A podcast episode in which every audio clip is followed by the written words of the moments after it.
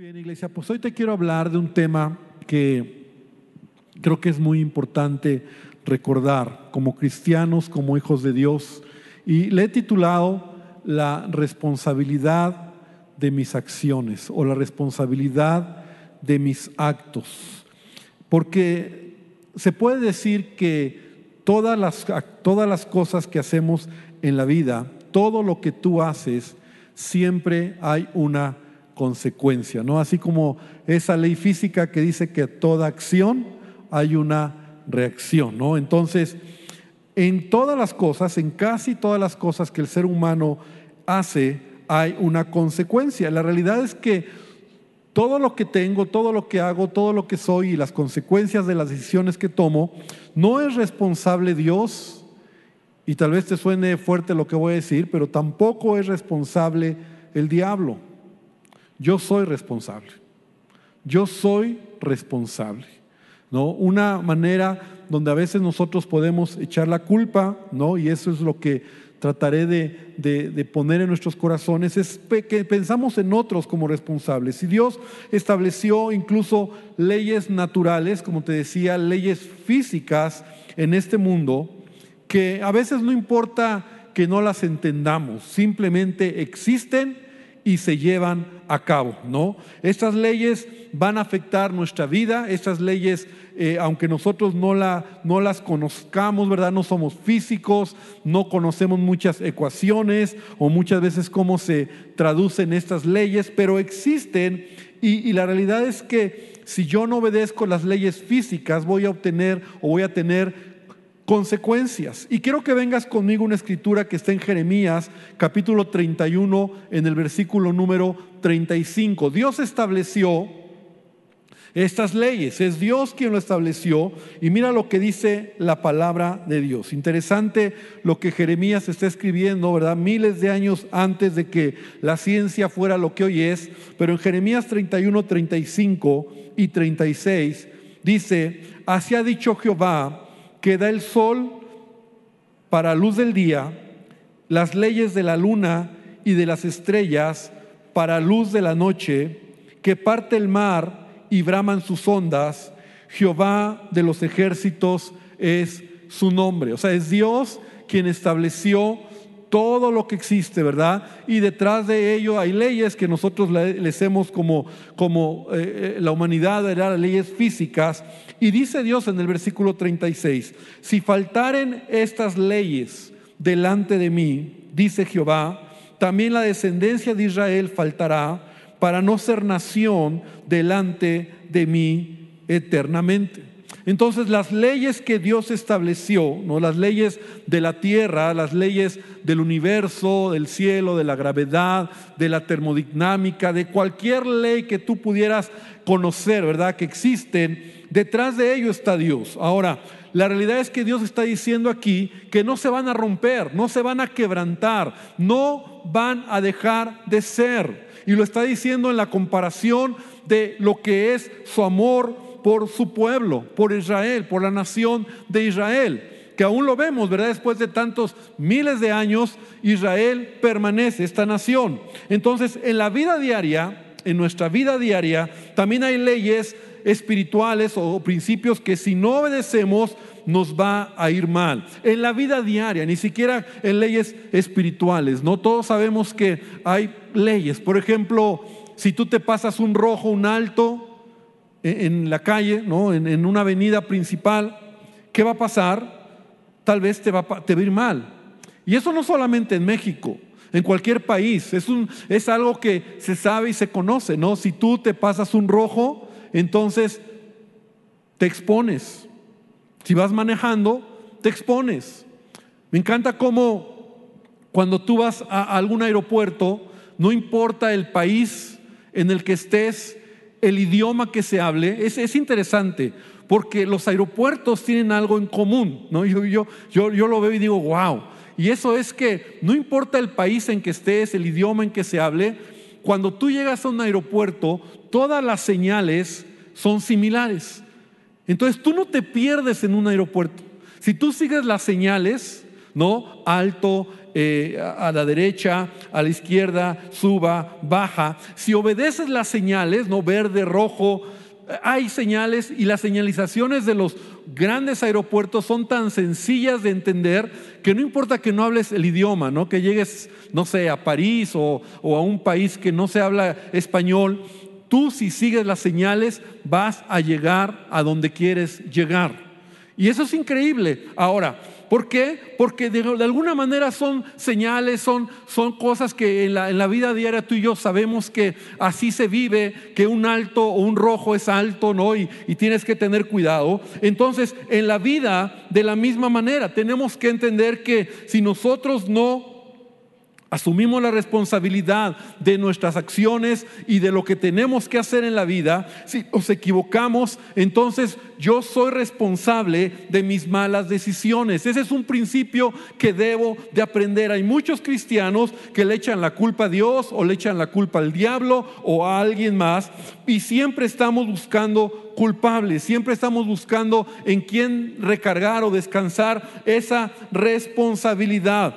Pero desde el Antiguo Testamento la Biblia nos enseña este concepto. Yo soy responsable de mis acciones. En el Antiguo Testamento Dios lo dice. En Ezequiel capítulo 18, en el versículo 20, Dios está diciendo a través de este profeta lo siguiente, el alma que pecare, esa morirá. Y ahí está claro la responsabilidad de cada individuo. Sigue diciendo, el Hijo no llevará el pecado del Padre, ni el Padre llevará el pecado del Hijo. La justicia del justo será sobre él y la impiedad del impío será sobre él. ¿Eso qué quiere decir? Que yo soy responsable de mis acciones. Nadie más. Y ante Dios, nadie más que yo soy responsable. Cuando yo soy niño, Obviamente sobre mí hay alguien que me, que me guía, que me cuida, que me enseña, que, que, me, me muestra el camino. Pero podríamos decir como Pablo decía, ¿verdad? Cuando era niño hablaba como niño, ta, ta, ta, pero ya dejé de ser niño. Ahora somos adultos, somos responsables y entonces dice la palabra, el alma que pecare. O sea, Dios está diciendo claramente, si tú tomas malas decisiones, si tú no te acercas a mí, entonces tú vas a morir.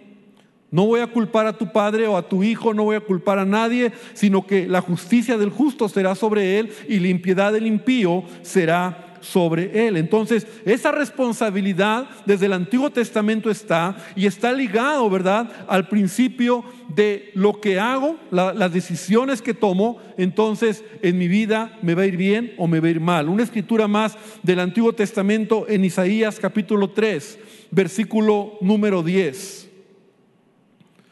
Y mira lo que Isaías está diciendo, o Dios a través de Isaías.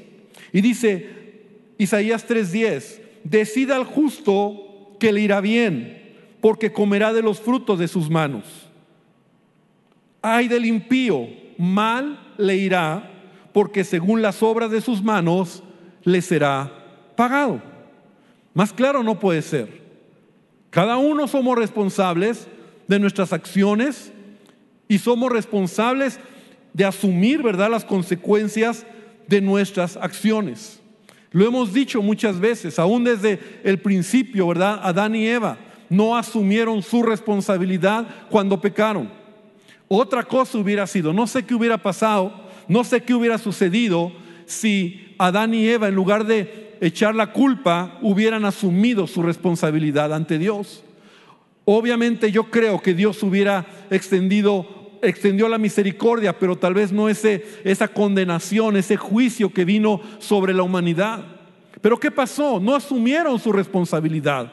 Comieron del fruto, fueron desobedientes a la palabra de Dios, a lo que Dios les había mandado y le echan la culpa al de al lado.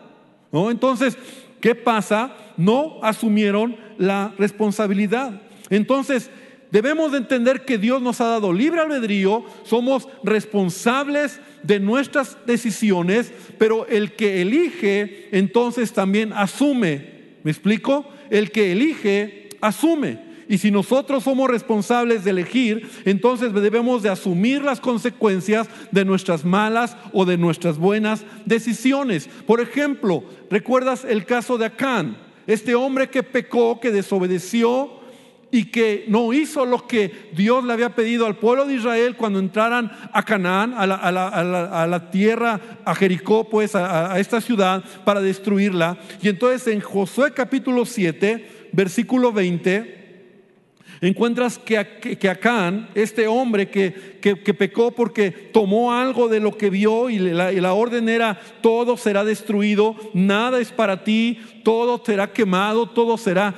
Eh, puesto a un lado. Entonces Acán vio cosas, vio oro, vio plata, vio un manto, lo tomó, lo escondió. Y entonces en el versículo 20, después de todo un proceso, dice, y Acán respondió, verdaderamente yo he pecado contra Jehová, el Dios de Israel. Porque el que elige, asume. Y así debería de ser la vida. O sea, Acán se encuentra ahora teniendo que asumir la responsabilidad de su mala decisión. Entonces él está diciendo, sí, la verdad es que yo he pecado contra Jehová, así y así he hecho, no doy cuenta lo que hizo. Entonces el que, el que elige asume. También otro caso es Jonás, este profeta que al principio fue desobediente a Dios y a causa de su desobediencia, de sus malas decisiones, que se fue en sentido contrario a lo que Dios le dijo, entonces él tiene que asumir la responsabilidad. Y en, Jonás, en el capítulo 1, en el versículo número 12, mira lo que Jonás dice. Y él respondió, tomadme y echadme al mar, y el mar se os aquietará, porque yo sé que por mi causa ha venido esta gran tempestad sobre vosotros. ¿Se das cuenta cómo estos personajes se equivocaron? Pero asumieron su responsabilidad. Ahora, en el caso de Acán, bueno, no le alcanzó, porque al final fue muerto. En el caso de Jonás, se extendió su misericordia. Pero son personajes que asumen su responsabilidad, no se hacen a un lado. Y eso es lo que yo quiero que podamos entender. Aún el hijo pródigo en el Nuevo Testamento, esta historia, esta parábola, ¿verdad? Que, entendemos también la, enseñanza, pero al final de su momento difícil de este joven que se encontraba ya sin nada y sin comida y en una manera miserable, entonces él cuando llega al Padre, él asume su responsabilidad. Y entonces le dice, Padre, he pecado contra el cielo y contra ti y ya no soy digno de ser llamado tu hijo. O sea, él asumió o sea, él reconoció, en el fondo sí hubo un arrepentimiento de lo que él hizo. Dios desea que tú y yo podamos en la vida caminar así. Ahora, la realidad es que nunca vamos a avanzar en la vida si no aceptamos que somos responsables de lo que hemos hecho. Porque es común que siempre culpamos a alguien. Es común que siempre alguien más es responsable o por es que pastor, es que tú no conoces a mi esposa, es que tú no conoces el lugar donde es trabajo, es que tú no sabes quién es mi jefe, es que tú no sabes el líder que tengo, es que tú no sabes y por eso entonces yo soy así, el vecino que tengo, la persona que está a mi lado y no asumimos la responsabilidad. Pero un principio de madurez y de crecimiento en nuestra vida espiritual es entender que la Biblia me enseña que yo debo de asumir la responsabilidad de mis acciones, porque si elijo, entonces asumo. Dios me ha dado libre albedrío y yo puedo escoger en la vida lo que bien me parezca. Pero también responsabilicémonos de las decisiones que tomamos. A veces las consecuencias son demasiado malas, como te decía el caso de Acán, pero a veces podemos corregir. Como pastor me toca hablar con mucha gente, créeme, oigo tantas historias y, yo sé que cuando oigo historias, obviamente muchos han tomado malas decisiones, han elegido mal. La realidad es que el resultado de lo que tú y yo tenemos hoy es la suma de decisiones, buenas o malas. ¿no? Entonces, muchas veces nosotros eh, no lo vemos tan claro, ¿no? Yo lo veo a veces tan blanco y negro, tan sencillo como decir, pues es la suma de malas decisiones, ¿no? O sea, si tú elegiste a lo mejor casarte con alguien o, vivir con alguien, ¿verdad? Que no tiene temor de Dios, entonces asume la responsabilidad de esa decisión. Si tú eliges en tu vida a lo mejor fumar, Asume la responsabilidad de esa decisión que tal vez te dé cáncer en algunos años. Asumamos la responsabilidad de nuestras malas decisiones. Si no educas a tus hijos, si no tomas tiempo con tus hijos, asume la responsabilidad que cuando ellos crezcan, tal vez serán hijos apartados de Dios y apartados de ti. Asume la responsabilidad. O sea, entendamos que la vida se trata de asumir, porque el que elige, asume. Amén. Yo no sé si estoy muy, muy, duro esta noche, ¿verdad? Pero debemos nosotros entender, si eliges tener relaciones sexuales antes del matrimonio, asume que puedes quedar embarazada. O sea, asume tus malas decisiones. Porque el que elige mal debe de entender que soy responsable de situaciones. Si de tu vida a lo mejor has creado complicaciones en donde a lo largo de tu vida entonces te has casado, te has divorciado o tienes otra pareja, asume que todo eso va a ser complicadísimo, los hijos, la ex esposa y todo es un enredo complicado. Asume que así es porque no puedes caminar de otra manera. ¿Me explico? Y a lo mejor parece irónico lo que estoy diciendo, pero lo que eliges es inherente a las consecuencias que vives.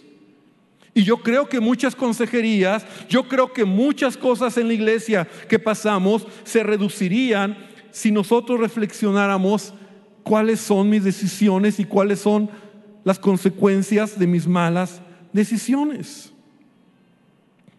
Yo creo que nosotros tenemos que venir al Señor. Así que finalmente el que elige debe asumir. Y Dios nos dio a todos la libertad de elegir. Claro, Dios no quiere que nosotros tomemos malas decisiones. Dios no quiere que nuestra vida se complique, pero, pero a veces nosotros no, no, lo vemos de esa manera y entonces estamos culpando a otros o, estamos mirando en otro lado en lugar de mirar dentro de nuestro corazón. Tenemos nosotros que asumir porque así es la vida. La gente que no conoce a Dios toma malas decisiones y soporta malas consecuencias. Y lo voy a repetir. El que no conoce a Dios toma malas decisiones y soporta malas consecuencias.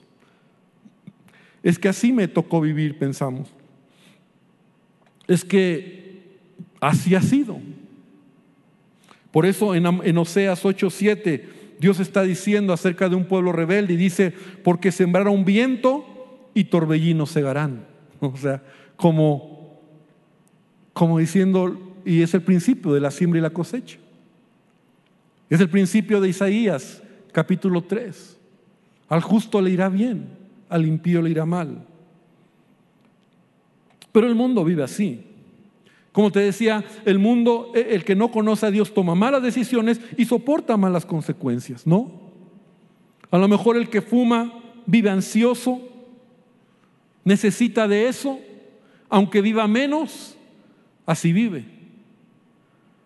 El hombre, ¿verdad?, que va con una prostituta y que sabe que a lo mejor ese es un momento, sabe que puede adquirir alguna enfermedad, algún contagio, decide mal y, al final soporta malas consecuencias. El que se emborracha, al día siguiente trae una cruda que no puede con ella, dolor de cabeza y todo lo que a lo mejor muchos saben a lo que me refiero, pero lo soporta cree que así es la vida, cree que así hay que vivir, cree que esa es la manera de caminar. El que es infiel en su familia pierde su familia, pierde su credibilidad, se queda solo y al final el mundo vive así. O sea, te das cuenta cómo aun cuando tú sabes que está mal, lo haces, el que, el que no conoce al Señor le vale gorro y al final está caminando en consecuencias tristes en su vida.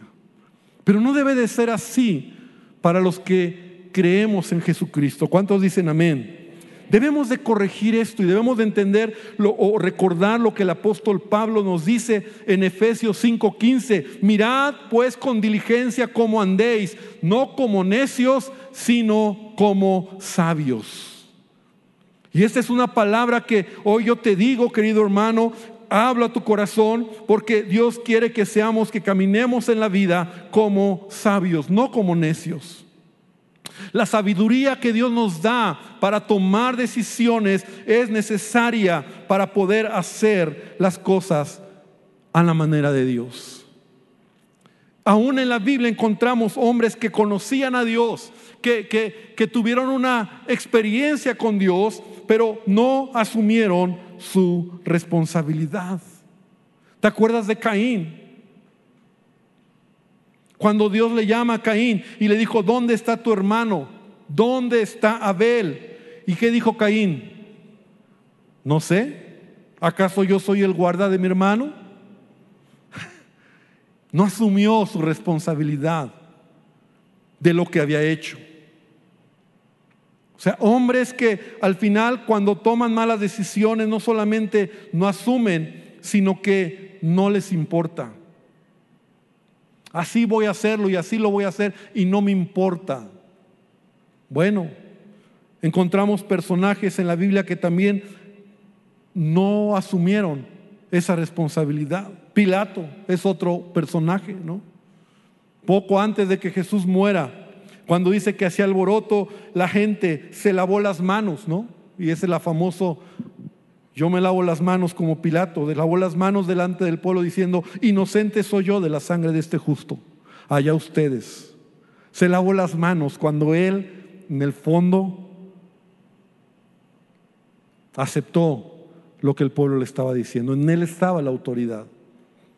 Entonces él, él dijo, bueno, pues allá ellos.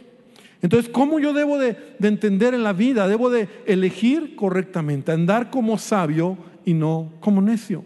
Y entender que la vida no es un juego de azar, no es a ver cómo me va, no es, bueno, a ver qué tal resulta, sino se trata de tomar decisiones correctas. La Biblia nos dice, y yo sé que esta escritura todos la conocemos, pero vale la pena en este momento leerla, Gálatas 6, 7, en donde dice, no os engañéis, Dios no puede ser burlado. Porque aún nosotros creemos que aún a Dios lo podemos burlar. A mí no me va a pasar.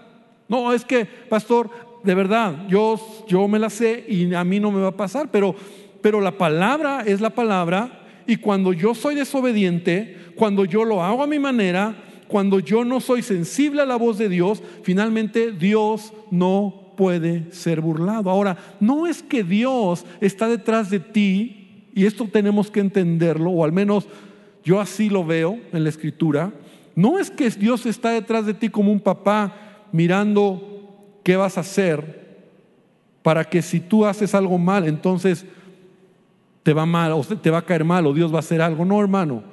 Hay leyes. O sea, Dios creó el universo, Dios creó la tierra, Dios creó la humanidad y es Dios quien estableció las leyes. Y Él está en ello, o, nosotros estamos contenidos en Él, pero las leyes funcionan porque Dios lo estableció. O sea, Dios no tiene que estar preocupado porque se aplique la ley de la gravedad o la ley de la termodinámica, no, otras leyes. O sea, están ahí, van a funcionar. El que no la cree o no la, o no la sabe, pues pobrecito, pero va a pasar. Así es la vida. No es que Dios está detrás de ti, simplemente Dios ha establecido leyes en la vida y aquí estamos viendo este principio muy importante en donde simplemente lo que yo siembro lo voy a cosechar. Es una ley espiritual. O sea, es entender que mis decisiones tienen repercusión. Ahora, Dios no puede ser burlado. ¿Por qué Pablo empieza diciendo, no os engañéis? Dios no puede ser burlado porque a veces nosotros creemos que, que, podemos brincar a Dios, podemos eh, ganarle a Dios, podemos ser mejores que Él. Pero no es así. Entonces, ¿cuál es la ley? Todo lo que el hombre sembrare, eso también va a cosechar.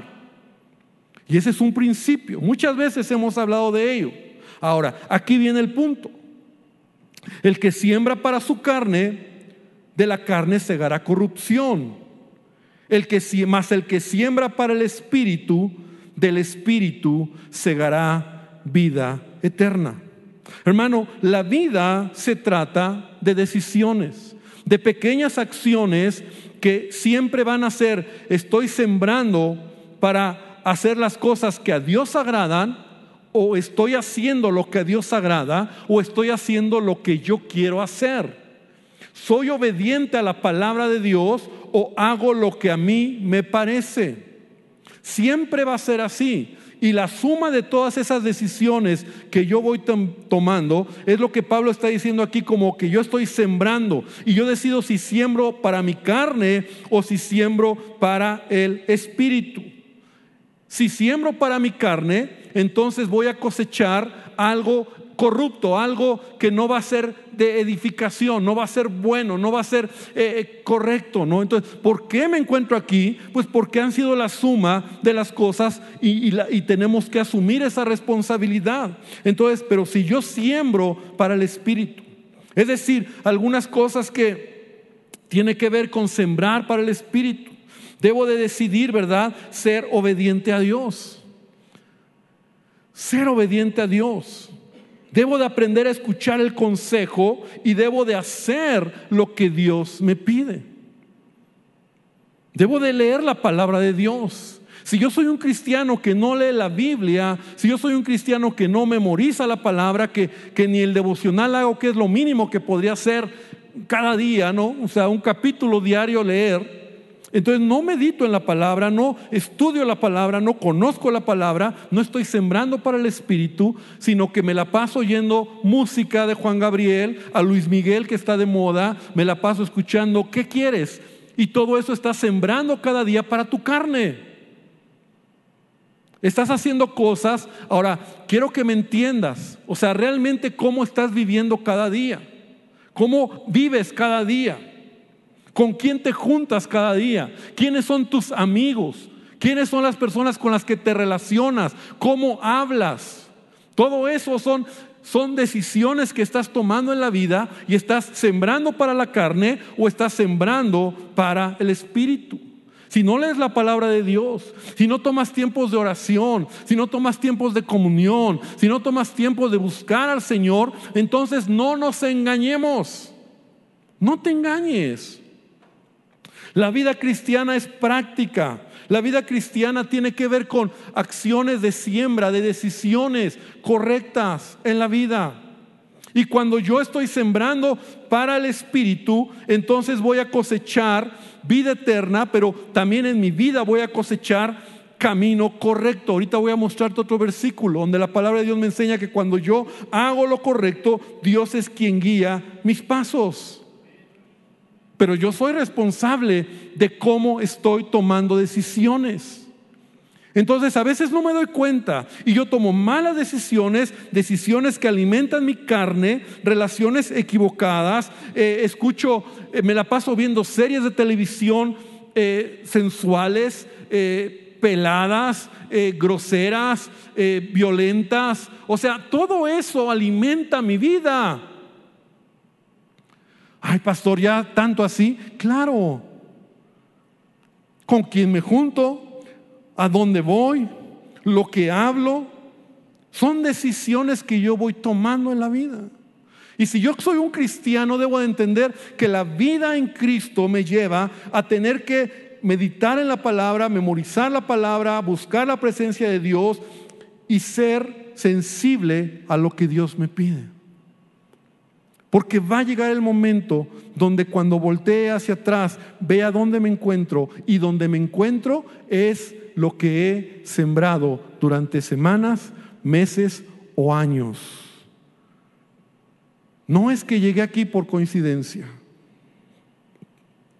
No es que hoy me encuentro en una condición mala. Es porque yo he tomado decisiones, malas decisiones. Muchos han desobedecido. Tu papá te dijo que no. Tu mamá te dijo que no. Tus amigos te dijeron que no. El pastor te dijo que no. Hasta el horóscopo te dijo que no. Hiciste lo que quisiste. te aferraste a hacer lo contrario. Y por eso estás así. Porque la desobediencia es uno de los pecados más graves en la Biblia. La desobediencia a Dios y la desobediencia a su palabra. Entonces, el secreto no está en mirar las consecuencias que ahora tienes, sino cambiar tus acciones para que poco a poco tus consecuencias sean diferentes. Es decir, el camino no es un camino corto, sino es un camino con propósito. Yo sé hacia dónde voy. Si tú eres un joven, entonces tú tendrías que visualizar qué quieres en 5, 10, 20 años, y aunque no seas un joven, un adulto también. Pero tú tienes que decir, ¿qué es lo que yo quiero hacer? Yo me acuerdo cuando no me había casado, todavía no me casaba, no conocía ni a Sandra, pero yo tenía un anhelo en mi corazón. Y ese anhelo en mi corazón era formar una familia, encontrar una esposa y tener un hogar bonito. Ese era mi anhelo. Ahora, eso no era solo, no servía solo como un sueño. Tenía que tomar acciones, tenía que trabajar en ello. Y para ello tuve que orar, buscar a Dios, obedecer, guardarme, esperar el tiempo y muchas cosas que van en camino hacia tu propósito. En el cuento de Alicia en el País de las Maravillas, ella, al no saber cuál camino tomar, le pregunta al gato sonriente, ¿podrías decirme por favor ¿Qué camino debo salir, debo seguir para salir de aquí? A lo que el gato le responde, esto depende en gran parte del sitio al que quieras llegar. No me importa mucho el sitio, dijo Alicia. Entonces, dijo el gato, tampoco importa mucho el camino que tomes. Y esta, esta pequeña diálogo nos da mucha enseñanza. Porque el que no sabe a dónde va, el que no tiene un propósito claro. Y como cristianos deberíamos nosotros tener claridad en lo que queremos en nuestra vida. Se trata de tomar decisiones correctas y no a ver qué tal me va, a ver si llego a donde ojalá y Dios quiera. O sea, no, porque no va a pasar.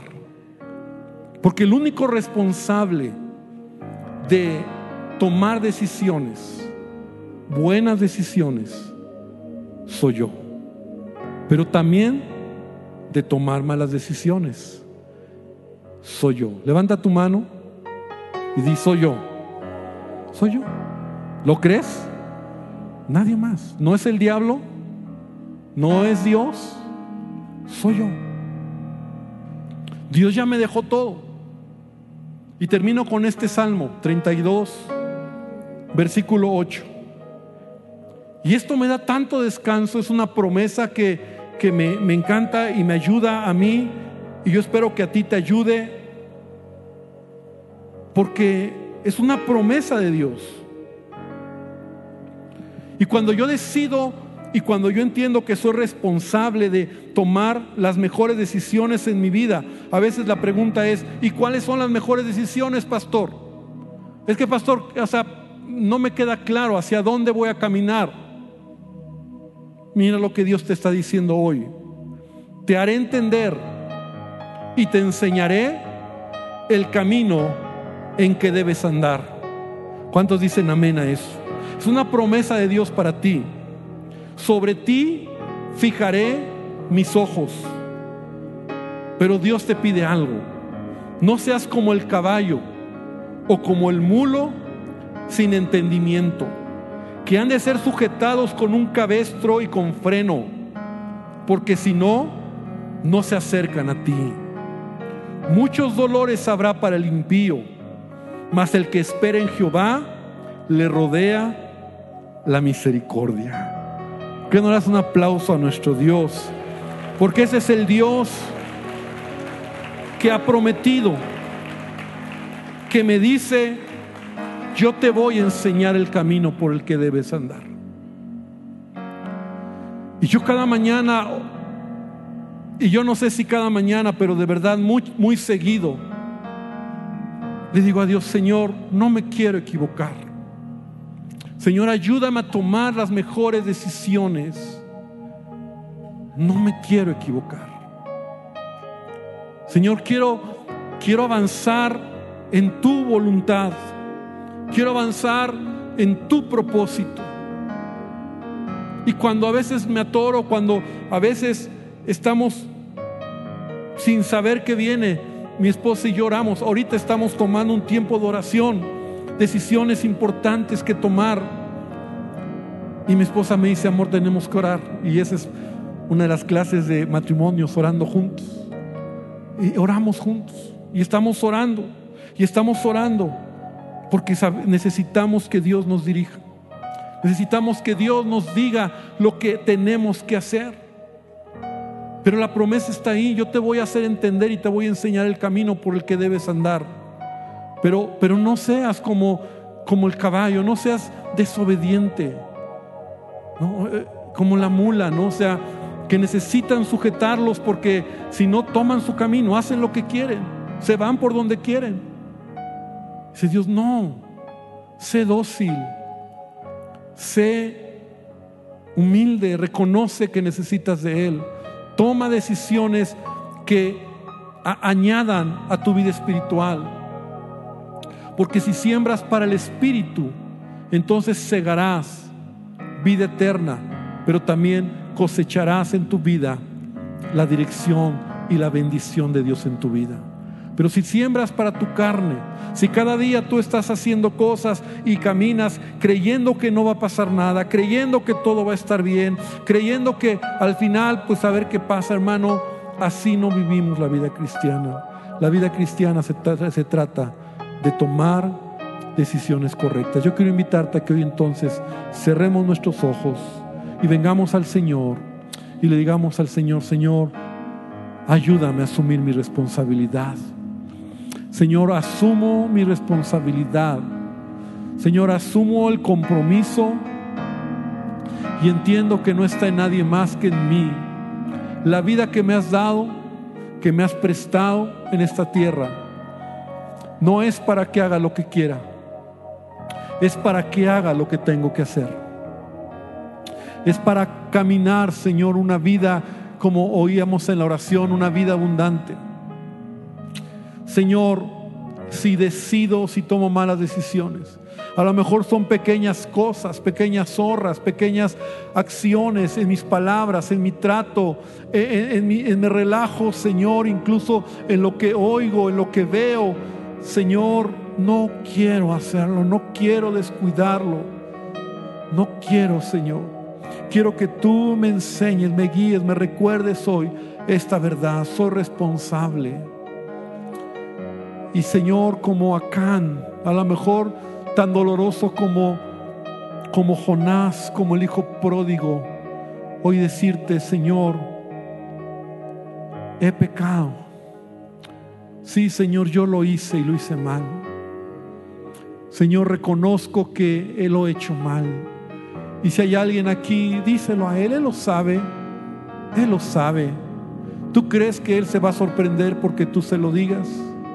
Pero el cambio no va a ser que Él lo sabe, sino que tú lo asumes y que tú le dices, Señor, perdóname y quiero corregirlo y quiero ser diferente. Señor, ten misericordia. En el caso de Acán no le alcanzó porque el juicio vino inmediatamente y murió él con toda su familia. Fueron apedreados a causa de el oprobio que trajeron a Israel. Pero Dios, tú eres un Dios bueno. Sé que a lo mejor hay muchos que hoy estamos aquí y podemos decir, Señor, ya la regué mucho. ¿Será que todavía alcanzo? Yo te digo, sí, claro que sí. Claro que sí. Claro que todavía Dios está esperando de ti una decisión. Y que tú vengas a Él y le digas, Señor, perdóname. Señor, te he fallado, me he relacionado equivocadamente, mi manera de hablar, la gente con la que me junto, las cosas que oigo, Señor, perdóname y te pido que me cambies. Te pido que hoy bendigas esta palabra, que tú nos ayudes, Señor, y que tú nos guíes, nos enseñes el camino por el que debemos de andar.